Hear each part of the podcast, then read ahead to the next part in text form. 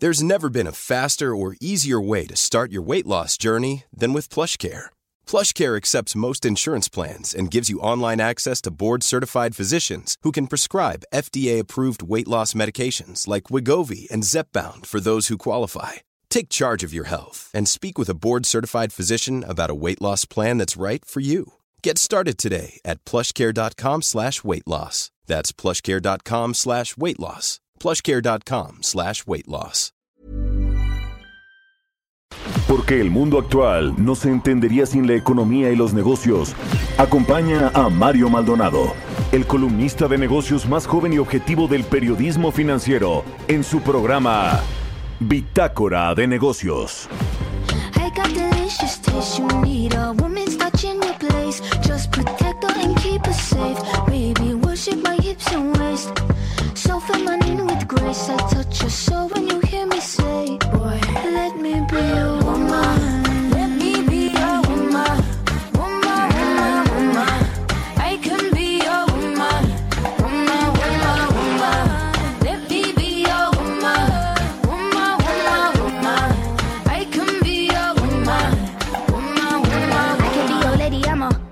A motherfucker, but they got a problem. Put some babies in your life and take away the drama. Put the paper in the picture like a diorama. Gotta face a lot of people that are opposite. Cause the world told me we ain't got that common sense. Gotta prove it to myself that I'm on top of shit. And you would never know a guy without a goddess. As honest as fucking honest, kidding. I could be on everything. I mean, I could be the leader, head of all the states. I could smile and jiggle it till his pockets empty. I could be the CEO, just like a Robin Fenty. And I'ma be there for you, cause you on my team, girl. Don't ever think you ain't hell of these niggas' dream, girl. They wanna pit us against each other when we succeed. And for no reasons, they wanna see ¿Qué tal? ¿Cómo están? Muy buenos días. Bienvenidos a Bitácora de Negocios. Yo soy Mario Maldonado. Me da mucho gusto saludarlos en este jueves 25 de noviembre del 2021. Son las 6 de la mañana con 4 minutos, tiempo del centro de México. Estamos transmitiendo en vivo como todos los días aquí en la cabina del Heraldo Radio en la Ciudad de México. Un saludo a todos los que despiertan tempranito, madrugan con nosotros o van en el coche escuchando Bitácora de Negocios. Un saludo a todos los que nos siguen aquí en la Ciudad de México y en el Valle de México por la 98.5 de FM, en Guadalajara por la 100.3 de FM y en Monterrey por la 99.7 de FM. También en el resto del país nos escuchamos a través de las estaciones hermanas del Heraldo Radio en el sur de los Estados Unidos y nos vemos en el streaming que está en la página heraldodemexico.com.mx. Comenzamos este jueves con un poco de música antes de entrarle a la información. Estamos escuchando una canción de Doja Cat que se llama Woman. Esta semana estamos escuchando canciones de los ganadores de los American Music Awards 2021, esta ceremonia que se realizó el domingo pasado en Los Ángeles, California. Y esta cantante Doja Cat, rapera, compositora y productora de Estados Unidos, ganó el premio a colaboración del año en Mejor Álbum de RB y Mejor Artista de RB Femenina. Doja Cat Woman y vamos a estar escuchando esta canción el, este jueves. Ahora sí le entramos a la información. Vamos a hablar con Roberto Aguilar los temas financieros más relevantes. El dólar toma un leve respiro, menor actividad por feriado en Estados Unidos. A pesar de esto, el peso ayer cayó 1.2% en buena medida, pues, por eh, la sorpresa de Victoria Rodríguez Ceja quien era subsecretaria de egresos o todavía subsecretaria de egresos de la Secretaría de Hacienda, y el presidente la propuso para convertirse en la nueva gobernadora de Banco de México. No tiene experiencia en la política monetaria, sí en la política fiscal y eso es lo que preocupa a pesar de que ayer dijo que no va a tocar las reservas internacionales, que va a respetar la autonomía del Banco de México. En fin, vamos a entrarle al tema con Roberto Aguilar de lo que significa este asunto de los mercados con el tipo de cambio y tampoco eh, pues eh, eh, no hay no va a haber riesgos o sí de que el, eh, el gobierno quiera transferirle deuda de Pemex también a en fin varias cosas que platicar sobre la conformación de la Junta de Gobierno del Banco de México que ya tendrá cuatro de los cinco integrantes propuestos por Andrés Manuel López Obrador, algunos que han mm, eh, puesto distancia de por medio entre el gobierno y el presidente. Es el caso de Gerardo Esquivel, de Jonathan Heath, eh, y bueno, de Galia Borja de alguna manera, aunque es la más nueva. Ya veremos qué sucede y le vamos a, a entrar al análisis de estos temas. Vamos a platicar también, de hecho, sobre este asunto con Alonso Cervera, economista en jefe para América Latina de Credit Suisse, todo lo que representa el nombramiento eh, o la candidatura, la propuesta de Victoria Rodríguez Ceja para encabezar el Banco de México. Va a ser la primera mujer, eso sí, en encabezar el Banco Central, pero a ver, apenas hace unos años era directora de finanzas del Metro, de ahí a que ahora sea la gobernadora del Banco de México híjole, bueno, sin, sin experiencia en política monetaria, ¿no? O sea, yo digo que, celebro que sea una mujer y qué bueno que hay ya tres mujeres en la Junta de Gobierno de Banco México, son la mayoría, lo celebro. Pero, pero que haya pasado tan rápido de ser la secretaria de Finanzas del, metro, y ya tiene otros puestos en Hacienda, era esta secretaria de, subsecretaria de egresos, pero de ahí a que sea algo, la gobernadora, ahí es donde están las dudas. Y vamos a platicar eh, también con Gerardo Flores, como todos los jueves, sobre la inflación, precisamente la inflación alta, un fenómeno mundial pero se estabilizarán los precios, sí o no, eso dice el presidente. Y vamos a hablar con el doctor Andrés Peñalosa, expresidente de la Comisión Nacional de Salarios Mínimos. Hay otro debate, otra presión del gobierno porque se aumenta el salario mínimo. Los patrones parece ser que pues, le van a entrar, pero tienen muchas presiones ya de por sí los empresarios y los patrones en materia laboral. Vamos a analizar todos estos temas y le vamos a platicar aquí de qué, de qué se trata. Así que quédense con nosotros en Bitácora de Negocios en este jueves. Ya es jueves, además, casi viernes, casi fin de semana. Vámonos con el resumen de las noticias más importantes para comenzar este día con Jesús Espinosa.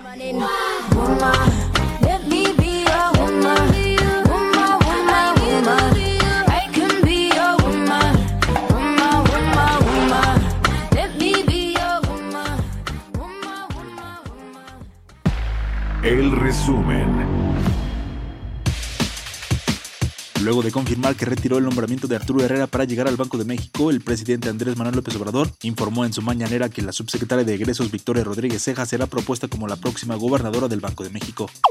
No va a ser propuesto Arturo Herrera para el Banco de México. Voy a enviar en esta semana eh, la propuesta de Victoria Rodríguez Ceja, la subsecretaria de Hacienda ella va eh, a hacer nuestra propuesta para el Banco de México. El secretario de Hacienda Rogelio Ramírez de la O respaldó la decisión del presidente López Obrador y calificó a la funcionaria como honesta, competente y respetada.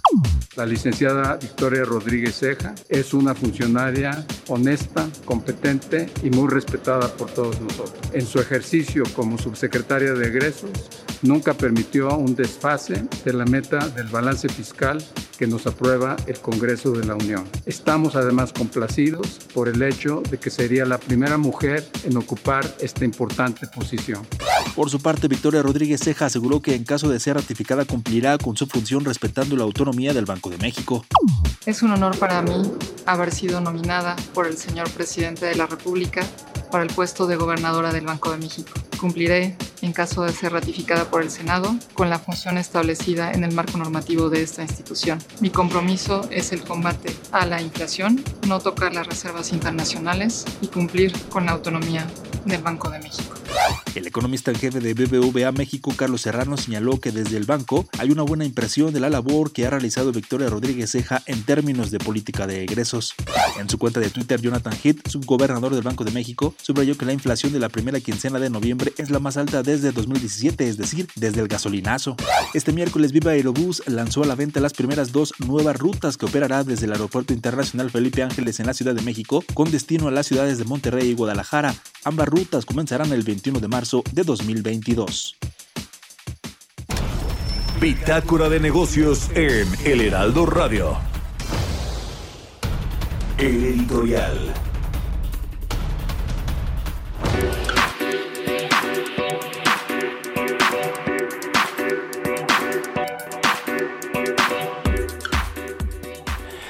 Bueno, vamos a cambiar de tema porque le vamos a entrar al, de lleno ahorita al asunto del Banco de México. Yo quiero platicarles ahora sobre una familia político-empresarial que siempre se ha sabido acomodar en todos los sexenios y que ahora está, pues no quiero decir en el ojo del huracán, pero sí es tema de conversación en las mesas políticas y económicas por una serie de Netflix que retrata pues al patriarca o a, que al fundador de este imperio político empresarial. Estamos hablando de la familia Hank y del profesor Carlos Hank González que bueno pues vale la pena a partir de eso que es una ficción y que pues en teoría eh, no es algo periodístico aunque se menciona su nombre con, con todas las letras y, bueno, pues ponen en, duda el eh, origen de la fortuna familiar. Pero más allá de eso, de la riqueza familiar, pues valía la pena echarle un ojo a cómo ha tratado la 4T a la familia Hank, a Carlos Hank González, que es el nieto del profesor homónimo y que bueno, pues es ahora el mandamás del grupo financiero Banorte, que se fusionó eh, justo al finales del sexenio de Peña Nieto con el grupo Interacciones. Interacciones era el que le prestaba a todos los estados, municipios y gobiernos locales, entonces seguramente eh, para cubrir todo este asunto, pues se, fusionó con Banorte, se hizo uno de los tres bancos más grandes de México, de los tres grupos financieros, y bueno, pues también tienen Grupo Hermes, tienen de todo, tienen constructoras, tienen concesionarias de automóviles, tienen empresas del sector energético, eh, hoteles, en fin, tienen, hacen de todo, casinos, el otro hermano Jorge Hank Ron, y pues valía la pena echarle ojo, ¿no? A estos dos polémicos hermanos, siempre han estado ligados a la familia Hank, a los escándalos financieros, políticos, y el más mesurado creo que sí ha sido Carlos Juan González, el nieto del profesor, que es ahora el, vicepresidente de Gruma, de Banorte y de, otros negocios. Se, encarga todavía de Hermes, aunque dicen que está más bien allá su papá. Pero bueno, eh, por cierto ha sido de los empresarios que no ha tocado el presidente, eh, ni con el pétalo de una rosa. No los ha mencionado en sus conferencias matutinas como a todos los demás, a todos los multimillonarios, incluidos los de su consejo asesor empresarial y tampoco les ha renegociado contratos como a todos los otros multimillonarios. ¿Por qué? Quién sabe. Lo cierto es que sus empresas son de las favoritas de la 4T, acumulan 10 mil millones de pesos en lo que va del sexenio en contratos. Así que, pues vale la pena echarle ojo, ¿no? Porque en los círculos empresariales se habla de por qué el presidente López Obrador no menciona por ningún motivo a los Hank a los Hank Ron y a Hank González, que es el hijo que está en su consejo, asesor empresarial. Échenle un ojo a mi columna y escribí eso en el Universal. 6 con 15 minutos, vamos a otra cosa. Economía y mercados.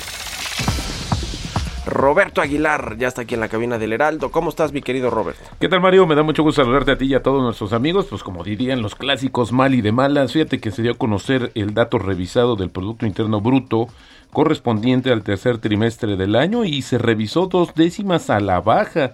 Pasó de menos 0.2 en la estimación oportuna a menos 0.4 en términos anuales. Pasó de 4.8 a 4.7%. Pero eso no es todo, Mario. El IGAE a septiembre es un, anticipo también del comportamiento de la economía. El indicador global de la actividad económica registró una disminución de 0.4 cuando lo vemos respecto al mes previo, eh, esto debido a las bajas de las actividades primarias y bueno, también si lo vemos, si lo medimos con el mismo periodo del año anterior, hay un, una ligera, un ligero incremento de 1.3%, pero sí, ya claro está la evidencia de la desaceleración de la economía mexicana. Y bueno, también te comento que rápidamente un rebote de las acciones tecnológicas apoyó a los mercados europeos tras ganancias similares en Estados Unidos y Asia y ayudado también por un pequeño retroceso en el dólar desde un máximo de 17 meses en una jornada en la que los mercados estadounidenses estarán cerrados por el Día de Acción de Gracias.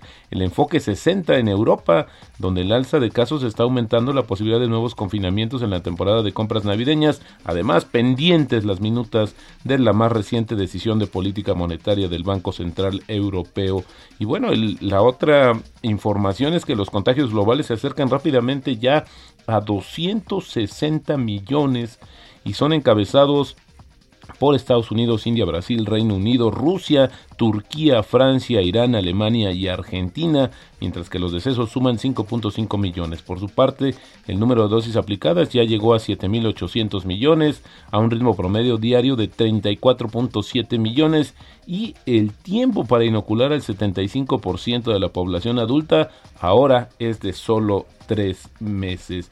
Y bueno, la Unión Europea va a proponer un límite del tiempo de nueve meses para la validez de la vacuna de coronavirus para viajar al bloque y también sugerirá dar prioridad a los viajeros vacunados. Esto según lo informó la agencia Bloomberg.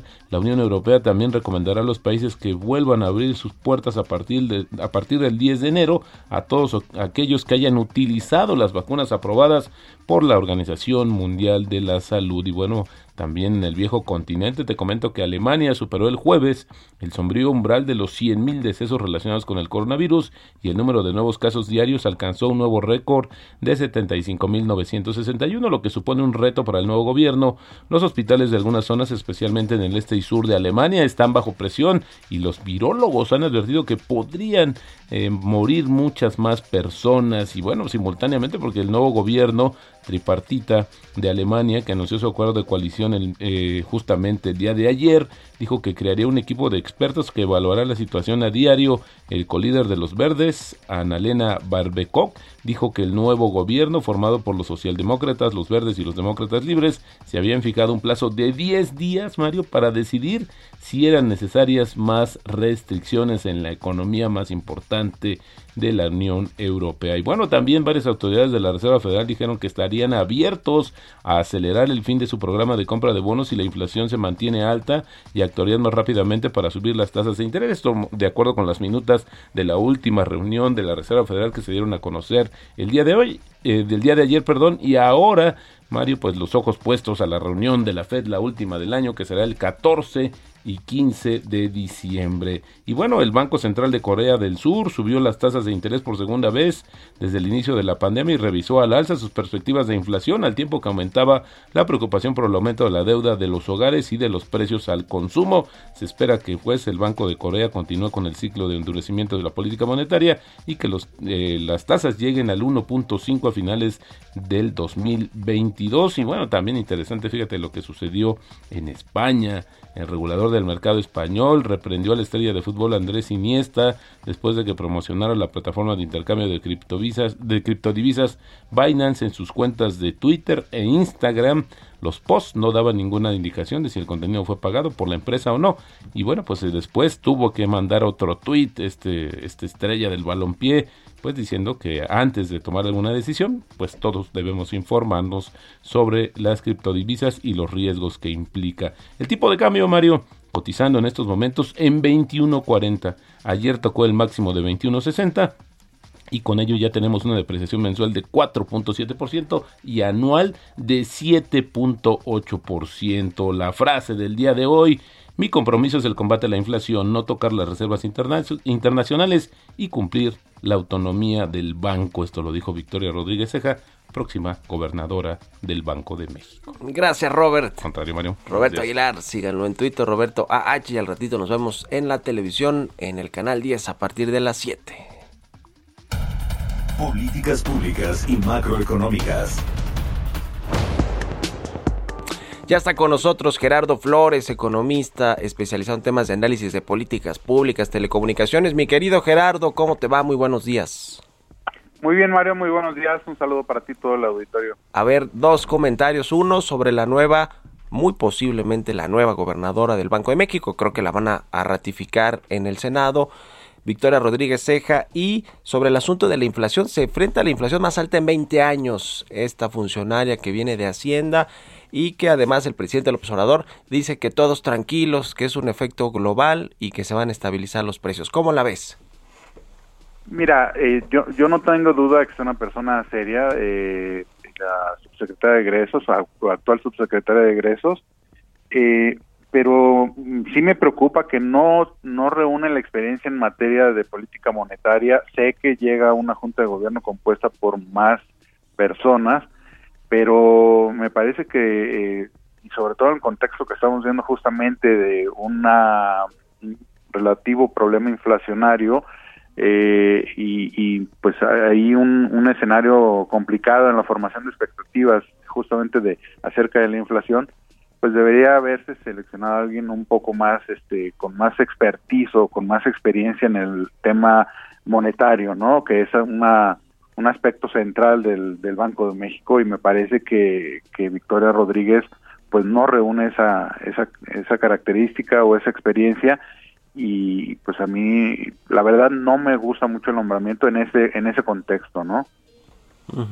y además eh, y no tengo duda que va a ser aprobado porque se requiere mayoría simple no mayoría simple. Y además eh, va a enfrentarse a la inflación le decíamos decíamos más alta de los últimos 20 años y, eh, y que y que habrá que ver cómo funciona esta junta de gobierno que ya va a tener cuatro de los cinco integrantes ya nombrados por el presidente del observador o propuestos por el presidente Sí, exactamente. Este y sí, es la inflación más alta en 20 años, a pesar de eh, inflación quincenal más alta en 20 años, a pesar de que el presidente pues no lo no lo quiera reconocer, no quiera eh, digamos subestimar el, el, el problema. Eh, estamos en una situación donde se pensaba que era una cuestión transitoria, este aspecto transitorio se ha alargado más de la cuenta y pues sí estamos viendo que pues eh, es un problema internacional pero no podemos dejar de ver que la inflación es un problema que afecta sobre todo a los a las clases más este menos favorecidas no porque pues es finalmente un impuesto un impuesto a la tenencia de dinero y, y pues le pega mucho más a los que menos tienen no y, y pues sí estamos hablando de, pues de, de inflación de una inflación que no se había visto eh, a nivel quincenal desde abril de 2001 no eh, creo que el gobierno tiene que empezar a tomar con más seriedad este problema porque pues como veo que con las decisiones de sobre quién debe integrar la junta de gobierno y con la forma de justificar este panorama que estamos enfrentando tengo la impresión de que lo están subestimando y, y eso es muy peligroso no Sí, sí, totalmente. Parece que se está subestimando, que sí es un fenómeno mundial, como dice el presidente, pero eh, hay que hacer trabajo de política monetaria, pero también de política económica, política fiscal, pues no. Entonces, sí, sí, sí. y, otro problema, otro problema que enfrentamos con esta eh, inflación, digamos, en estos niveles no observados hace 20 años, pues es que necesariamente también le va a afectar a la tasa de crecimiento de, la economía. Eh, estamos viendo incluso que hoy el PIB está ajustando el el dato sobre el PIB eh, del, del, trimestre, que lo había anunciado previamente en menos punto dos, ahora lo anunció, lo ajustó a menos punto cuatro, ¿no? Ya, muy bien, pues gracias Gerardo, como siempre, muy buenos días, vamos a la pausa, regresamos. Continuamos en un momento con la información más relevante del mundo financiero en Bitácora de Negocios con Mario Maldonado. Regresamos. Estamos de vuelta en Bitácora de Negocios con Mario Maldonado.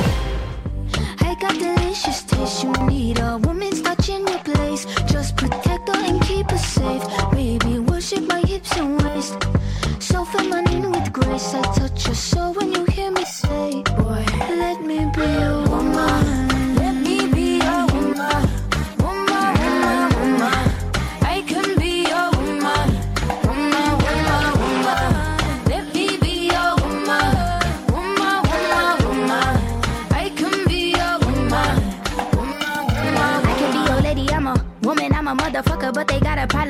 Some babies in your life and take away the drama. Put the paper in the picture like a diorama. Gotta face a lot of people that are opposite. Cause the world told me we ain't got that common sense. Gotta prove it to myself that I'm on top. Ya estamos de regreso aquí en Bitácora de Negocios. Son las 6 de la mañana con 30 minutos. Tiempo del centro de México. Regresamos escuchando un poco de música. Empezamos siempre con música para alegrarnos la mañana y regresamos el corte también para pues darle un poco más de frescura al programa y no hacerlo solo de noticias, pero hacemos la, información y el análisis serio aquí en Bitácora de Negocios. Estamos escuchando a Doja Cat y esta canción se llama Woman. Es eh, una de las ganadoras de los premios American Music Awards 2021 que se entregaron este domingo en Los Ángeles, California.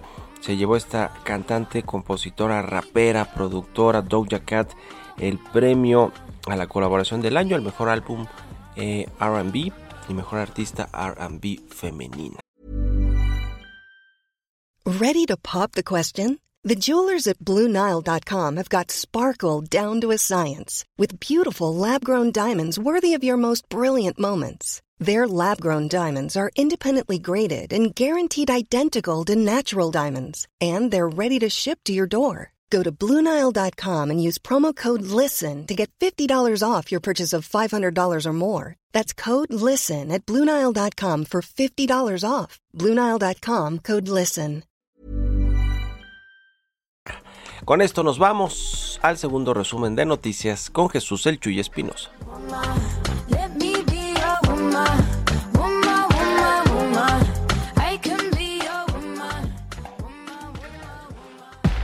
El resumen. El Instituto Mexicano de Ejecutivos de Finanzas felicitó a Victoria Rodríguez Ceja por su nominación para dirigir el Banco de México, pero pidieron que se respete la autonomía del Banco Central. De acuerdo con datos revelados por la Secretaría de Economía, en lo que va de este sexenio, la inversión extranjera directa acumula un desplome de 51%, lo que significa que se han dejado de destinar hasta 2.561 millones de dólares. En un comunicado, la AMDA informó que Guillermo Prieto Treviño presentó su renuncia al cargo de presidente ejecutivo de la Asociación Mexicana de Distribuidores de Automotores. De acuerdo con el documento, el objetivo es emprender nuevos proyectos profesionales y encauzar la experiencia adquirida a lo largo de más de tres décadas de experiencia laboral en los sectores público, financiero y automotriz. La Comisión Nacional de Salarios Mínimos informó que recibió una propuesta para que el salario mínimo sufra un aumento de 45 pesos a partir del mes de enero de 2022, es decir, un incremento de alrededor de 30%. Expertos consideran que la ciberseguridad es un asunto que debe tratarse con visión integral y no verse de forma aislada, por lo que es necesario considerar su análisis dentro de una estrategia nacional.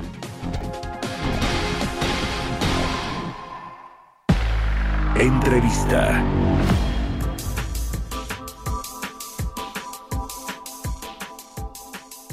Bueno, pues ayer se anunció como, como pues tenía que ser, porque el presidente no podía dejar pasar más tiempo sin saber eh, quién iba a ser su propuesta para encabezar el Banco de México, para ser el nuevo gobernador o gobernadora, luego del desaciadísimo proceso de eh, Arturo Herrera que siguió desde junio, desde que lo destapó, el presidente lo propuso, se terminó cayendo el exsecretario de Hacienda y ahora es Victoria Rodríguez Ceja quien eh, pues muy seguramente la, va a ratificar el Senado y se convertirá en la nueva gobernadora de Banco de México. Vamos a analizar esto, cómo viene la política monetaria, el tema de la inflación, con Alonso Cervera, él es economista en jefe para América Latina de Credit Suisse. ¿Cómo estás, querido Alonso? Muy buenos días. ¿Qué tal, Mario? Muy buenos días. ¿Qué te pareció así de entrada el nombramiento, la propuesta de Victoria Rodríguez Ceja para encabezar el Banco de México? Bueno, primero, innecesario el cambio a última hora.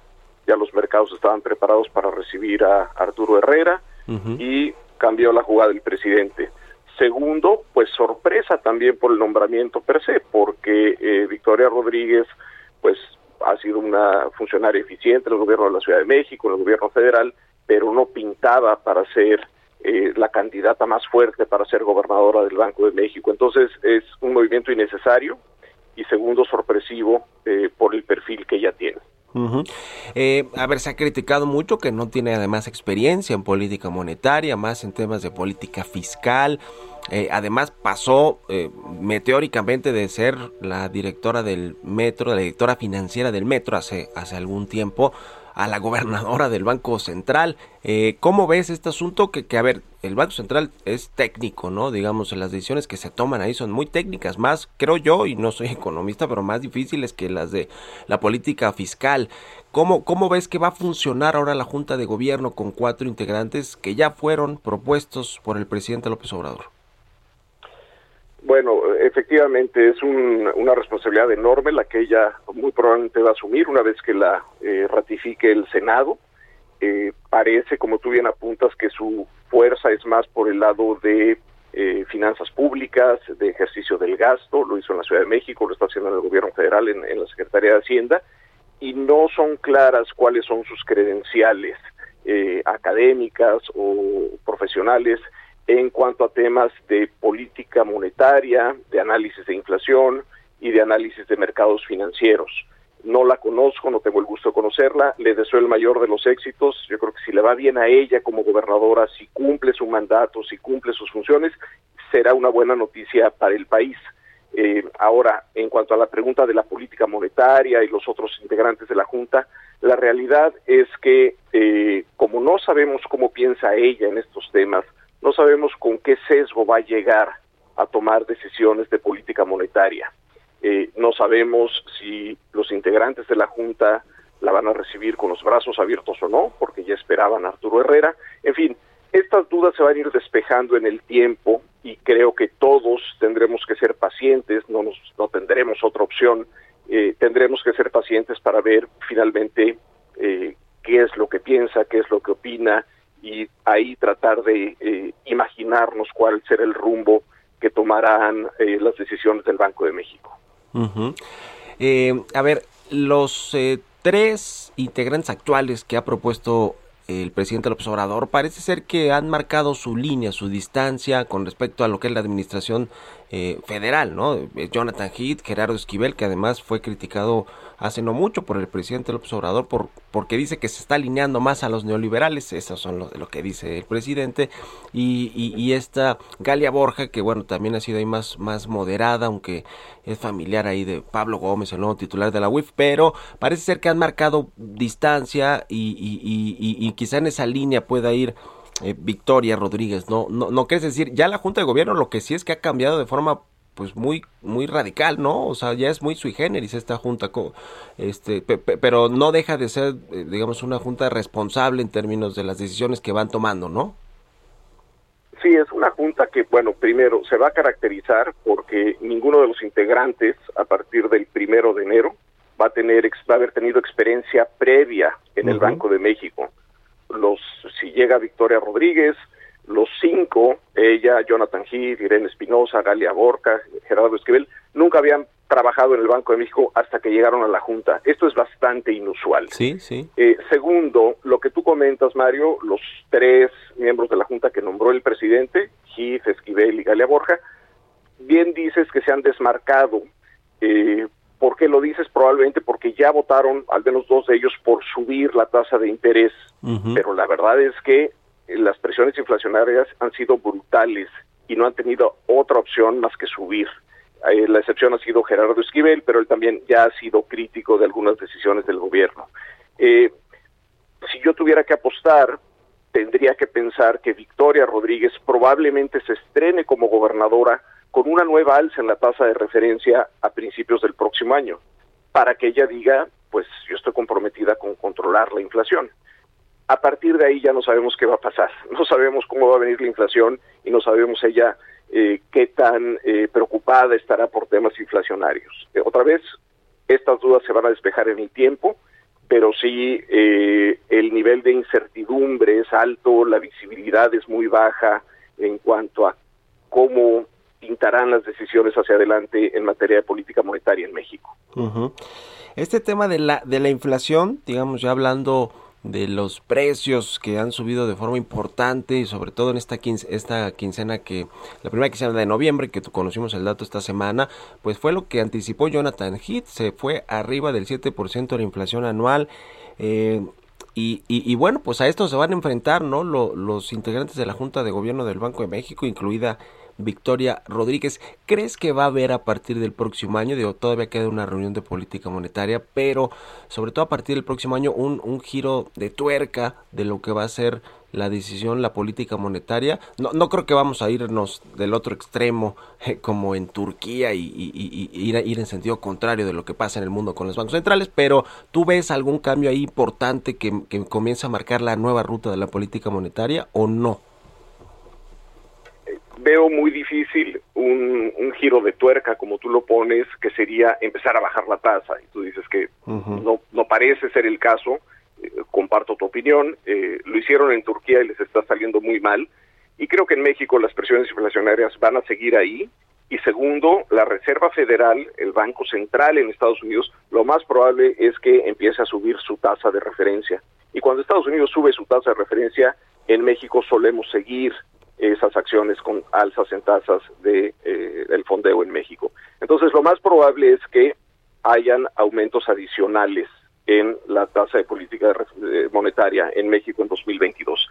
Eh, lo que hay que estar muy eh, atentos, Mario, es en la injerencia del presidente en el Banco Central. Creo que el presidente está premiando la lealtad sobre las aptitudes, sobre la experiencia relevante para el nuevo gobernador o gobernadora. Hay que ver si el, si el presidente no está metiendo ya un pie en el Banco Central y si no empieza a tratar de opinar más al respecto o si se le ocurriría empezar a cambiar la ley del Banco de México a su modo. Eh, creo que fue inoportuno que hubiera un cambio a última hora. Creo que es más por un tema de lealtad que de competencias.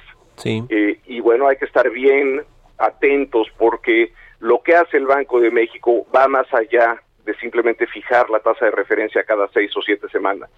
Eh, y bueno, esperemos que Victoria Rodríguez sea una buena defensa, un buen portero, una buena portera para que no metan goles por ahí si hay eh, intentonas legislativas para cambiar de alguna forma u otra la ley del Banco de México. El otro tema es el crecimiento económico o el rebote que va a tener la economía este año. Ya se, se desaceleró claramente a partir del segundo semestre del año la recuperación o el rebote económico. Se han ajustado las proyecciones de crecimiento desde el tercer trimestre del año. Seguramente va a cerrar por, por abajo de lo que se esperaba hace unos meses el, el rebote económico, ¿no? del crecimiento. ¿Cómo, se ve? ¿Cómo, ves tú este tema? ¿Cómo están viendo ahí en Credit Suisse en la recuperación tanto para este año como para el siguiente?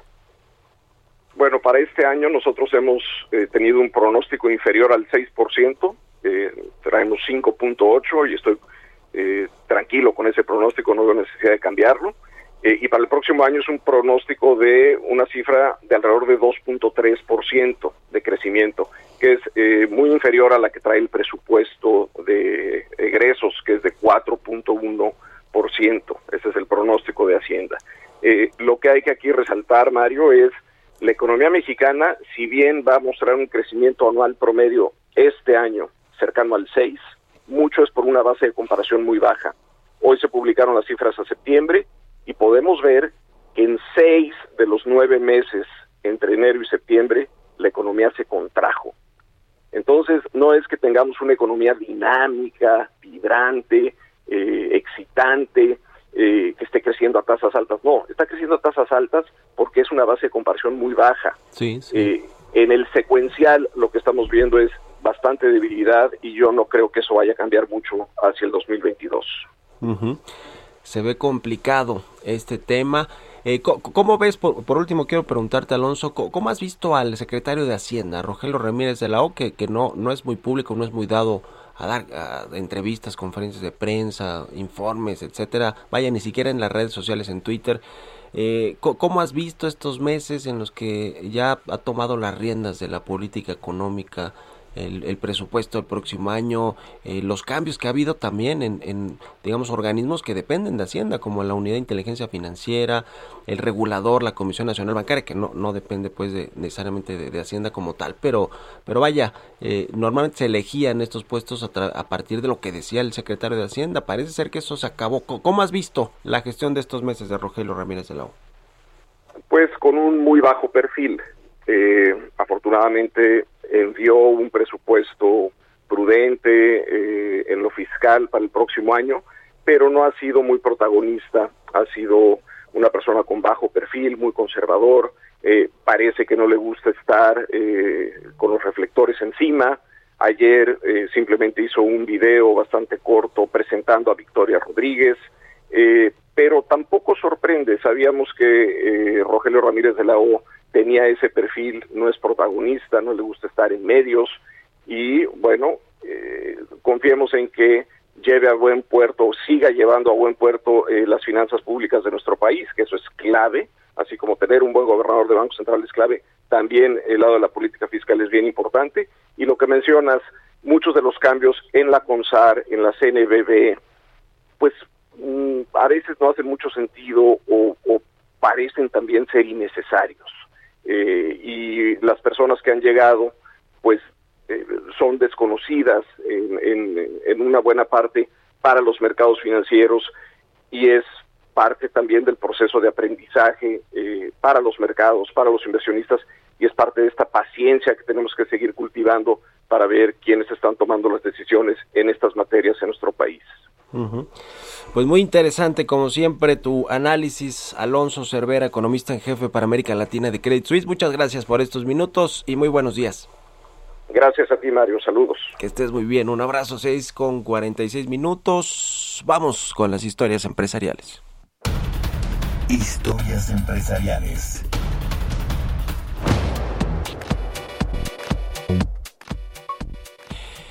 Y bueno, hablando de bancos, Citigroup otorgó a Mercado Libre un financiamiento con la intención de dar más préstamos en México y en Brasil para los emprendedores y los consumidores. ¿De qué se trata esta alianza entre Citi y Mercado Libre? Nos cuenta Giovanna Torres. Citigroup es la mayor empresa de servicios financieros del mundo con sede en Nueva York y la primera compañía estadounidense que pudo combinar seguros y banca tras la Gran Depresión de 1929. Mientras que Mercado Libre es una empresa argentina dedicada al comercio electrónico en Latinoamérica y cuenta con operaciones en Bolivia, Brasil, Chile, Colombia, Costa Rica, Ecuador, Guatemala, Honduras, México, entre otros. Este miércoles Citi, cuya filial en México es Citibanamex, informó que ha otorgado un financiamiento a Mercado Libre por 375 millones de dólares. La finalidad de este financiamiento será para ampliar la capacidad de préstamos que esta plataforma otorga a emprendedores, consumidores, pequeñas y medianas empresas en México y Brasil. En un comunicado conjunto entre Citi y Mercado Libre, se detalló que de esos 375 millones de dólares, 150 millones serán para realizar realizar los préstamos en México y 225 millones en Brasil. En el mismo documento señalaron que el convenio tendrá una duración de dos años y que implica un aporte clave para el crecimiento del crédito y la inclusión financiera en la región. El vicepresidente senior de Mercado Crédito, Martín de los Santos, dijo que la inversión de Citi ayudará a seguir escalando y potenciando el alcance de la compañía, con el objetivo de democratizar los servicios financieros y el acceso al crédito en América Latina. Para Bitácora de Negocios, Giovanna Torres.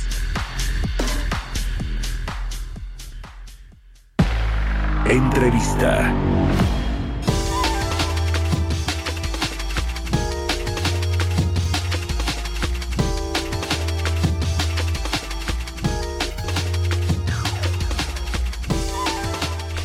Bueno, está eh, pues negociándose este nuevo, nuevo aumento al salario mínimo.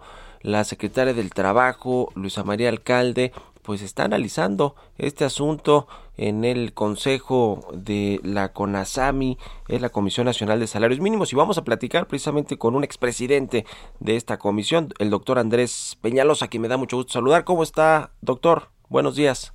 Muy buenos días, Mario. Saludos. ¿Cómo, cómo ve el, asunto de la pues nueva negociación para aumentar el salario mínimo? Es, prácticamente un hecho, ¿no? Que, que, se va a aumentar.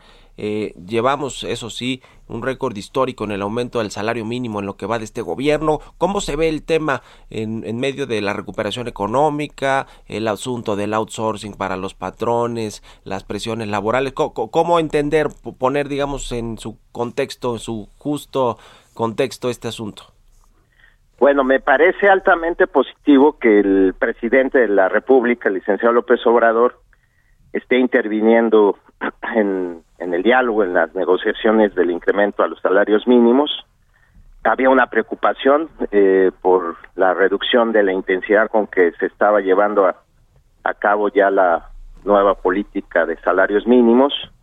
Eh, recordarás que eh, pues hubo un retroceso en, relación a las dos primeras fijaciones. Eh, se acordó un 15% que fue menor al 20% del año previo.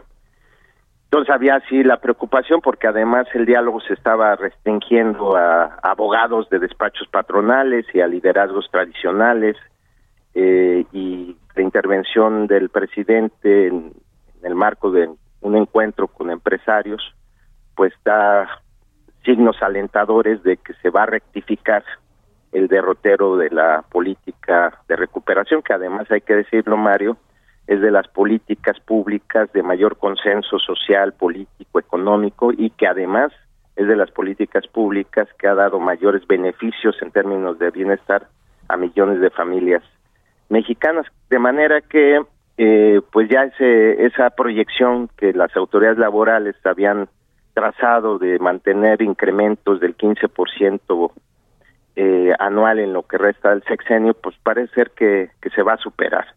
Ya el mismo sindicalismo agrupado en el Congreso del Trabajo, pues expresó su postura y la está estableciendo en un incremento del 25%, es decir, ya hay voces que irían más arriba de, del 15%, ¿no? Se habla de que hasta 30%, ¿no? Un aumento de 45 pesos a partir de, de enero de 2022.